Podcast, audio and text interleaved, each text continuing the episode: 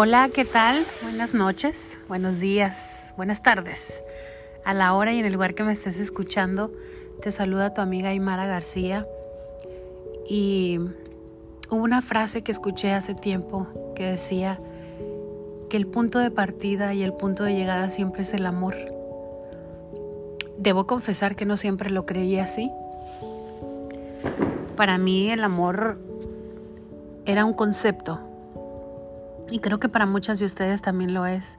Amar a tus hijos, a tus padres, todo eso que nos van registrando en nuestra mente desde que estamos pequeños.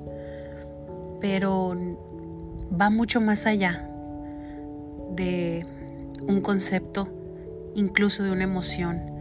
Creo que el amar, el amarnos, el amar a las personas es parte del trayecto y del caminar en esta vida.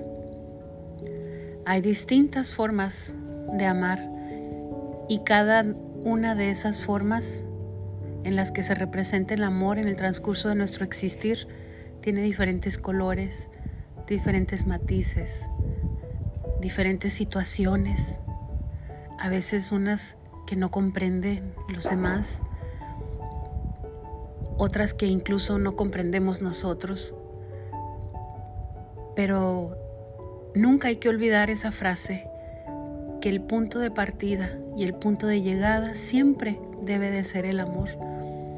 En el camino de nuestras vidas nos vamos a topar con muchas personas que van a marcar nuestra existencia y se van a ir. Nunca las volvemos a ver, no volvemos a saber de ellas, pero aún así marcaron ese camino y ese trayecto de nuestro existir. Yo te puedo hablar de muchas personas que han marcado mi vida.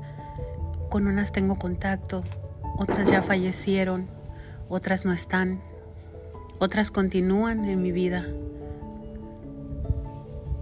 Y he descubierto a través de pensarlo, de platicarlo con Dios, que el amor es una elección. Yo elijo amar a mis padres, yo elijo amar a mis hijos, yo elijo amar a, mi esposo, a mi esposa, depende de quién esté escuchando el audio. Yo elijo amar la naturaleza, elijo amar el aire, la playa, el mar, la arena, el sol, el frío, el calor. Elijo amar cualquier situación porque sé que el punto de partida es el amor y el punto de llegada también.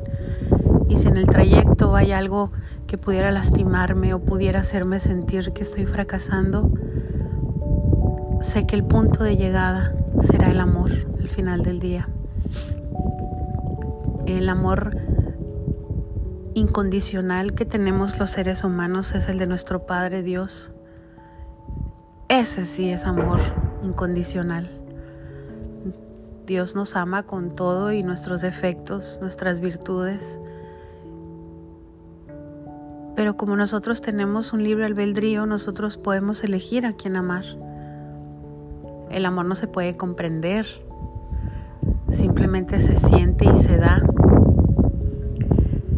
Yo que soy madre, recuerdo perfectamente cuando nació Constanza, mi primera niña, sentí algo tan grande, pero no lo podía explicar.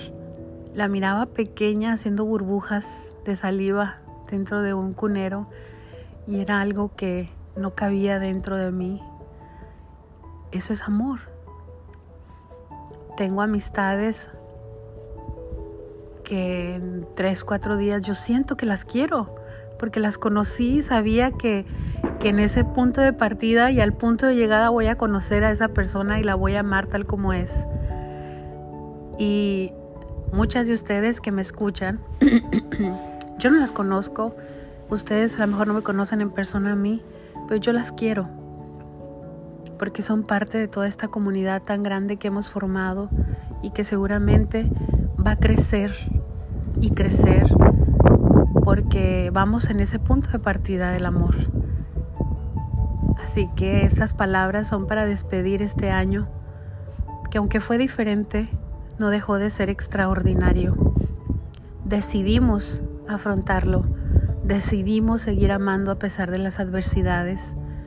decidimos seguir teniendo fe a pesar de que todo parezca estar en sombra. Ayer platicaba con unas amigas y les compartí el versículo que es el Salmo 23 y dice en una de sus partes, aunque ande en valle de sombra y de muerte, yo sé que tú estás conmigo. Y creo que ese, esa es una promesa de Dios. Dios no promete que vamos a estar siempre en un paraíso. Te dice que también vas a pasar valles de sombra, de dolor, pero tú decides amar a Dios, decides creer y decides continuar. Así que con todo el amor del mundo me despido de ustedes con este último podcast de 2020, esperando que la comunidad siga creciendo en este 2021. Gloria a Dios por todas las mujeres que hemos coincidido en esta vida. Doy la gloria a Dios por cada una de ustedes. Doy la gloria a Dios por cada uno de los éxitos que me ha dado hasta el día de hoy. También por las lágrimas derramadas, por los momentos de incertidumbre, por los momentos de miedo, de quebranto y de debilidad. Todo eso doy gracias, Señor. Y les recuerdo a ustedes, amigas, que el punto de partida siempre es el amor y el punto de llegada es el amor. Decide amar y decide amarte. Se despide su amiga Aymara García. No olviden que en, en Spotify está una canción que se llama Yo, Monarca, y es una canción que produje con varios colaboradores donde cuentan algo de mi historia y es una invitación para que tú también puedas decidir ser feliz, decidir tener éxito, decidir ser grande. Gloria a Dios por todo lo que nos has dado en este 2020 y por aún estar aquí, Señor, aunque a veces parezca que estamos en tinieblas. Las quiero mucho a todas.